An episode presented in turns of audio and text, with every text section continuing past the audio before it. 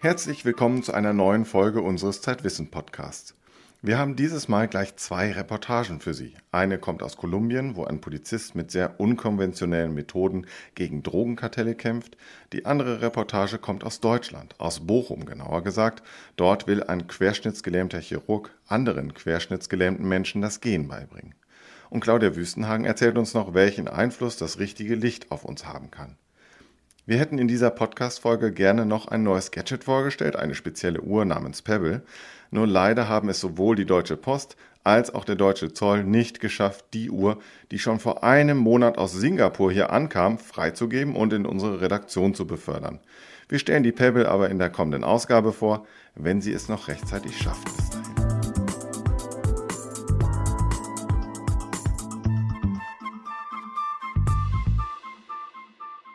Der Krieg gegen Drogen treibt seltsame Blüten. Im Dschungel von Kolumbien baut ein Polizist mit Unterstützung der USA Coca-Pflanzen an und stellt dort sogar Kokain her. Was soll das? Unser Autor Florian Meyer-Havranek konnte sich auf der Versuchsplantage umsehen. Mit Polizeischutz.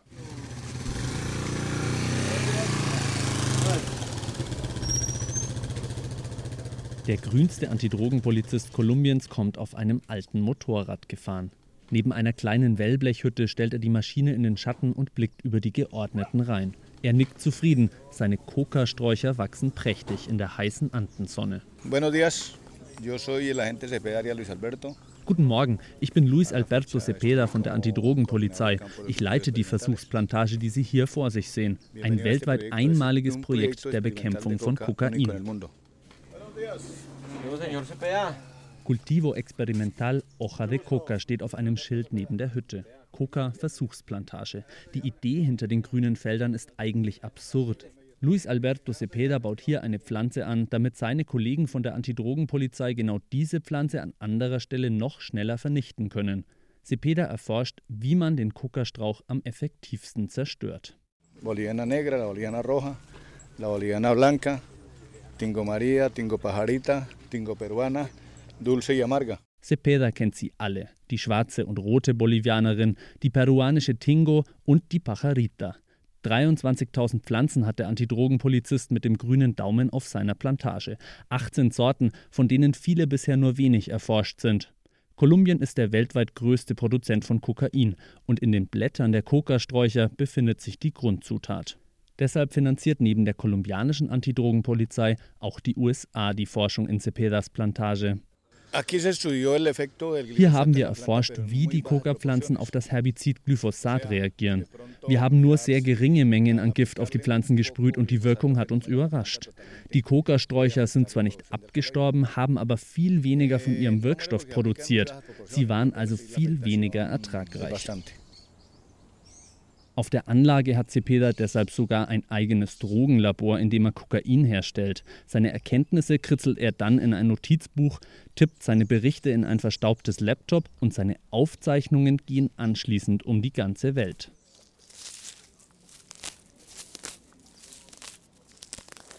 Cepeda hat ein Team von vier Arbeitern. Regelmäßig müssen sie den Stamm der Kokasträucher von Unkraut befreien, damit die Pflanzen gesund bleiben. Einige Sträucher haben sie in den Schatten großer Bäume gesetzt. Hier trainiert die US-Polizei, die Coca-Pflanze mit Satelliten zu orten. Im Feld nebenan bildet Cepeda kolumbianische Spezialeinheiten aus. Eh, das große Problem bei der Drogenbekämpfung sind die vielen Minen. Deshalb haben wir hier ein Trainingsgelände, auf dem Polizisten, die illegale Coca-Felder vernichten, lernen, Sprengfallen zu erkennen. Auch mit Spürhunden trainieren wir hier.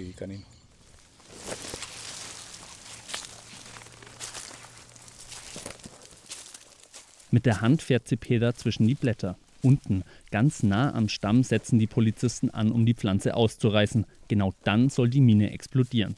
Cepeda und seine Kollegen tüfteln auf der Coca-Versuchsplantage deshalb gerade an einer Maschine, die den Antidrogeneinheiten beim Ausreißen der Sträucher helfen soll. Wie sie funktioniert, will Luis Alberto Cepeda aber nicht verraten.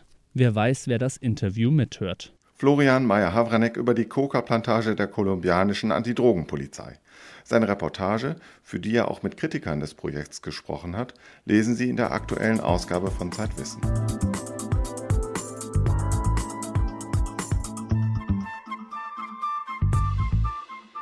In Bochum gibt es einen Arzt, der querschnittsgelähmten Menschen wieder das Gehen beibringen will. Jedenfalls ein bisschen. Der Chirurg Mirko Aach vom Universitätsklinikum Bergmannsheil ist selbst querschnittsgelähmt. Mit einem Roboterskelett aus Japan trainiert er sich und seine Patienten. Zeitwissen-Redakteur Max Rauner hat dabei zugesehen. Nach 16 Jahren hat man gar keine Hoffnung mehr eigentlich mehr.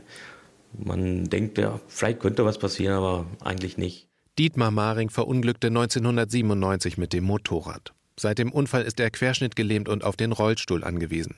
Vor zwei Jahren boten ihm Ärzte an, mit einer neuen Technik seine Muskeln zu trainieren, mit einem sogenannten Exoskelett.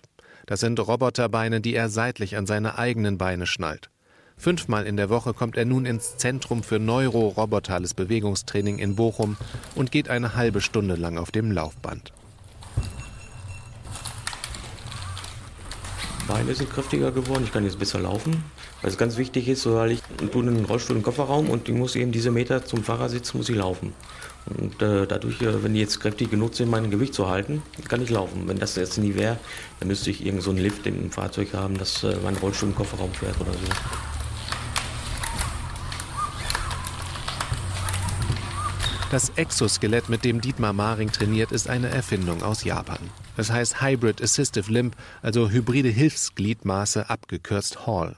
Es eignet sich für Querschnittgelähmte, bei denen die Nerven im Rückenmark nicht komplett durchtrennt wurden. Sensoren auf den Oberschenkeln und an den Knien messen elektrische Signale, wenn der Gelähmte die Beine bewegen will, und ein Minicomputer steuert dann die Motoren für die entsprechende Bewegung an. Etwa jeder vierte Querschnittgelähmte könne diese Technik nutzen, schätzt der Chirurg Mirko A. vom Universitätsklinikum Bergmannsheil in Bochum. Bei dem Hallsystem ist es so, dass über Oberflächenelektroden Restmuskelaktivitäten erkannt werden. Diese Restmuskelaktivität äh, wird natürlich durchs Gehirn generiert. Das heißt, es entsteht sozusagen der Versuch einer Bewegung. Ähm, und diese Bewegung wird durch das Exoskelett verstärkt. Und äh, das führt letztendlich dazu, dass minimale Muskelfunktionen bereits ausreichen, um das Gerät zu steuern. Und letztendlich wird dieses Gerät dann tatsächlich ähm, durch den Patienten gesteuert und nicht wie bei ähm, den anderen Mitbewerbern sozusagen die Bewegung durch einen festen Rhythmus des Gerätes vorgegeben. Die Hersteller von Exoskeletten drängen derzeit auf den deutschen Gesundheitsmarkt. Mirko Ach ist selbst querschnittgelähmt. Er hat verschiedene Modelle getestet und sich für das japanische entschieden, weil es eine Mitarbeit der Patienten erfordert. Ziel ist es nicht, mit dem Exoskelett selbstständig durch die Stadt zu spazieren, sondern Muskeln aufzubauen. Mirko Ach hat eine Pilotstudie gemacht mit fünf Patienten, ihn selbst eingeschlossen. Alle Patienten haben letztendlich Fortschritte in diesem 10 Meter G-Test gemacht. Ähm, alle Patienten äh, sind insgesamt belastbarer und mobiler auch ohne das Exoskelett geworden. Beispiele sind, dass die Patienten ähm, vielleicht noch mit einer zusätzlichen Stütze an einem Geländer in der Lage sind, mehrere Treppenabsätze oder auch Etagen zu überwinden, was sie vorher ähm, in dem Rahmen nicht konnten. Ähm, dass sie sich zu Hause in der Küche hinstellen können und was aus dem Regal holen können. Oder dass sie einfach äh, weitere Strecken ähm, ohne Rollstuhl einfach am Rollator gehen können.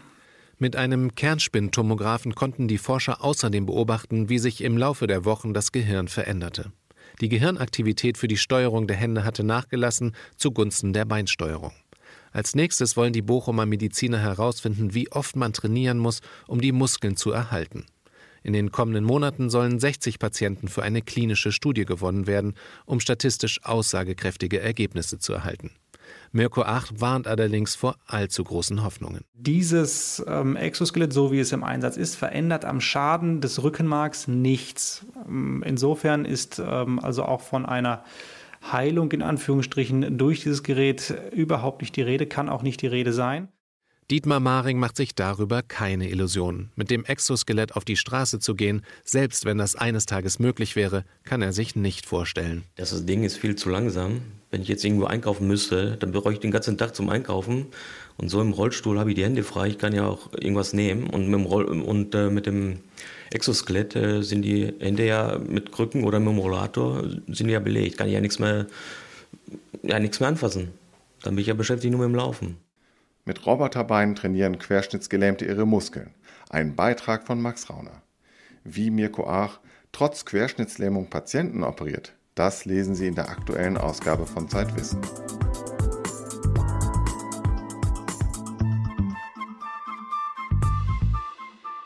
Unsere Redakteurin Claudia Wüstenhagen hat sich mit der Wirkung von Kunstlicht auf die Psyche beschäftigt und hat während ihrer Recherche sogar einen Selbstversuch gemacht. Claudia, wochenlang stand eine verdammt grelle Riesenlampe auf deinem Tisch. Jetzt erzähl doch mal, was es damit auf sich hatte. Das war eine Tageslichtlampe gegen Winterdepressionen. Die leuchtet besonders hell, so ungefähr 10.000 Lux, und soll den Lichtmangel ausgleichen. Wissenschaftler haben nämlich festgestellt, dass wir gerade im Winter nicht genug Licht bekommen. Gerade so, wenn wir uns viel in Innenräumen aufhalten, weil das Kunstlicht oft nicht hell genug ist. Und es führt dazu, dass viele Leute sich im Winter so ein bisschen müde fühlen, dass sie antriebslos sind. Und in manchen Fällen kann es richtig zu einer Depression führen. Also man spricht dann von der Winterdepression. Und dagegen hilft eben eine solche Lampe. Und was war deine ganz persönliche Erfahrung mit dieser Lampe auf deinem Schreibtisch? Also ich habe mich immer am Vormittag so ein bis zwei Stunden davor gesetzt. So die stand dann ungefähr so einen halben Meter von mir weg. Und ich muss sagen, ich habe schon einen Unterschied gemerkt. Also der Winter war ja der dunkelste seit über 40 Jahren, wie ja, wir jetzt das wissen. Das habe ich auch mitgekriegt. Also wir wussten das im Winter ja noch nicht, aber ich hatte schon dieses Jahr häufiger das Gefühl, so Mann, also dieses Jahr schlägt es mir irgendwie echt auf die Stimmung. Und mit der Lampe, gut, das ist jetzt sehr subjektiv, also wissenschaftlich gesehen ist das natürlich kein Beweis, aber ich hatte schon das Gefühl, dass ich ähm, schon innerhalb weniger Tage eine bessere Laune hatte und gerne ins Büro gegangen bin. Und interessanterweise hatte ich auch das Gefühl, dass ich nicht nur ähm, eine bessere Laune hatte, sondern dass ich auch konzentrierter länger arbeiten konnte. Wirklich? Ist das nicht doch eher Zufall oder liegt das vielleicht nicht doch eher auch am Placebo-Effekt? Nicht unbedingt. Also Placebo-Effekt kann natürlich sein. Aber es gibt tatsächlich Studien, die darauf hinweisen, dass besonders helles Licht und vor allen Dingen Lampen mit einem hohen Blauanteil im Licht, dass die ähm, die Aufmerksamkeit und die Konzentrationsfähigkeit von Menschen steigern. Also es gab beispielsweise erste Versuche an Schulen und auch in Bürogebäuden und ähm, also mit so einer blauen Beleuchtung und dann haben Büroangestellte beispielsweise berichtet, sie hätten irgendwie viel mehr geschafft und sie seien leistungsfähiger gewesen oder mit Schulkindern hat man so Lesetests gemacht und dann haben sie schneller gelesen. Man muss dazu sagen, dass solche Studien in der Regel von der Industrie, also von Herstellern finanziert werden.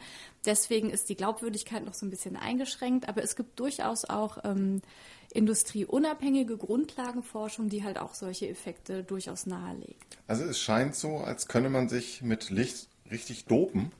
Äh, wenn man also abends zum Beispiel beim Arbeiten müde wird, da knipst man einfach nochmal so ein Blaulicht an und dann schafft man ein paar Stunden mehr.